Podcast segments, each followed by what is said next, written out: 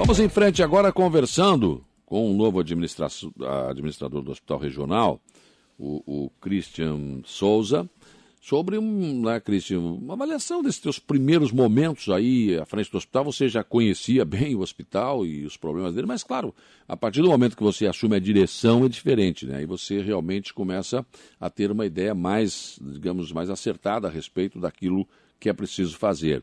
O que, que, que, atitudes você já tomou como diretor do hospital? Qual é a tua avaliação desse primeiro momento de trabalho? Bom dia. Bom dia, Paulo. Bom dia aos ouvintes.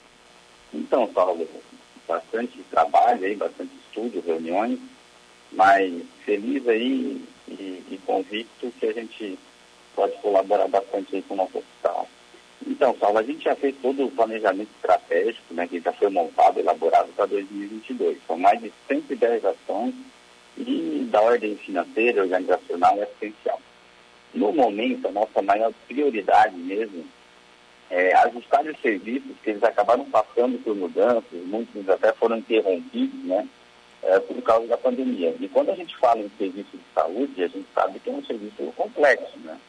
É, envolve muitas questões, a gente leva algum tempo até se organizarem com a qualidade que a gente, que a gente busca. Então, o foco mesmo hoje é a melhoria do, dos processos, desses fluxos. Eu posso citar aqui dois setores que estão recebendo uma atenção especial, que é o pronto-socorro e a cirurgia. Nós tivemos melhores significativas, mas a gente vai buscar a excelência nesses serviços. Isso passa por um bom atendimento, que é desde recepção, acolhimento, boa comunicação, menor tempo de espera, uma melhor assistência técnica também de, de qualidade, isso envolve equipe, exames, bons medicamentos, equipamentos, protocolos, enfim, né? Então a gente está trabalhando muito em cima disso. Durante a pandemia se mudou um pouco o foco e agora a gente tem que retomar aquele, aquele hospital que tínhamos antes, antes com vários serviços, várias especialidades.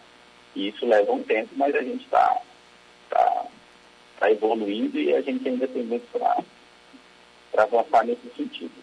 Sim. Uma outra, uma outra ação que a gente deve estar fazendo, inclusive terça-feira eu fiz uma reunião com o secretário de saúde, já para a gente começar, é a formação do conselho comunitário. Ele é formado por entidades civis, ele, secretário de saúde e um representante regional do Estado. Então esse conselho ele vai atuar na fiscalização, planejamento e inclusive ele pode repactuar as metas do hospital.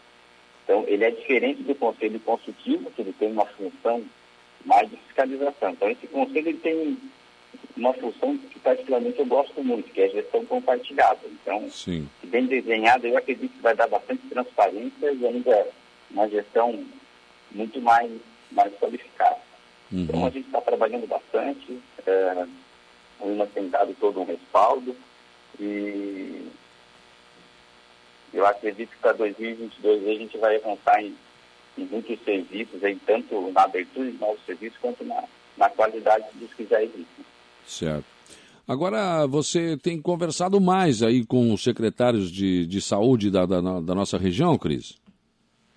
Eu, eu, quando assumi a direção da Policlínica, eu, eu fazia reuniões, reuniões mensais com o secretário de saúde. São eles que têm a demanda, Paulo.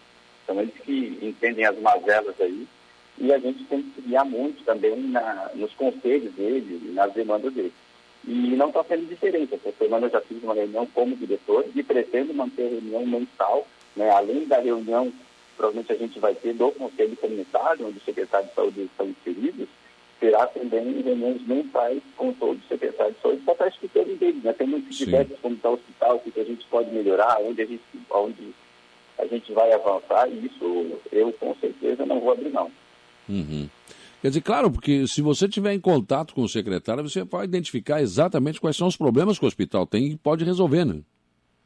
Com certeza, fica muito mais fácil com a ajuda deles, né? Todos estão ali para colaborar, todos muito competentes nas, nas suas áreas e só vejo ponto positivo nisso.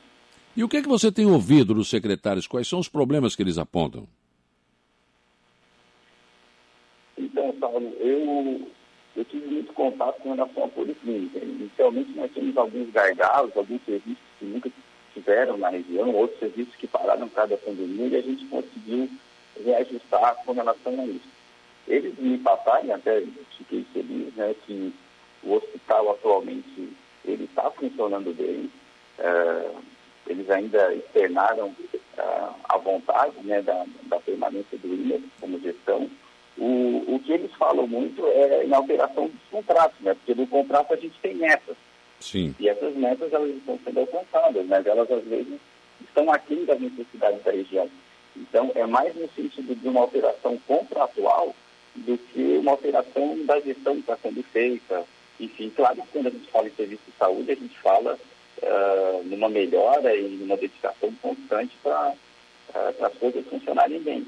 Mas o que emperra um pouco hoje, né, o que dificulta, realmente é, é rever as nossas, os nossos, nosso contrato, rever nossas metas. Enfim, é isso que eles falam tanto e eles batem tanto, né? Sim.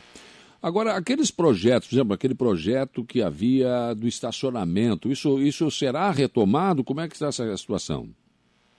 Sim, nós já temos tanto, tanto o projeto de estacionamento quanto da recepção, o projeto ficou muito bonito, só que a gente precisa de viabilização financeira.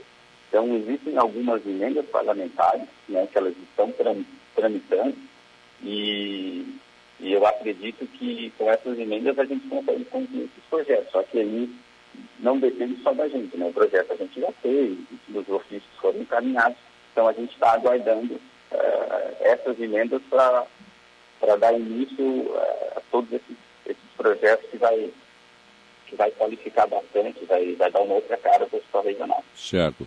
Aquela questão de ortopedia e novas referências do hospital regional, você vai perseguir também?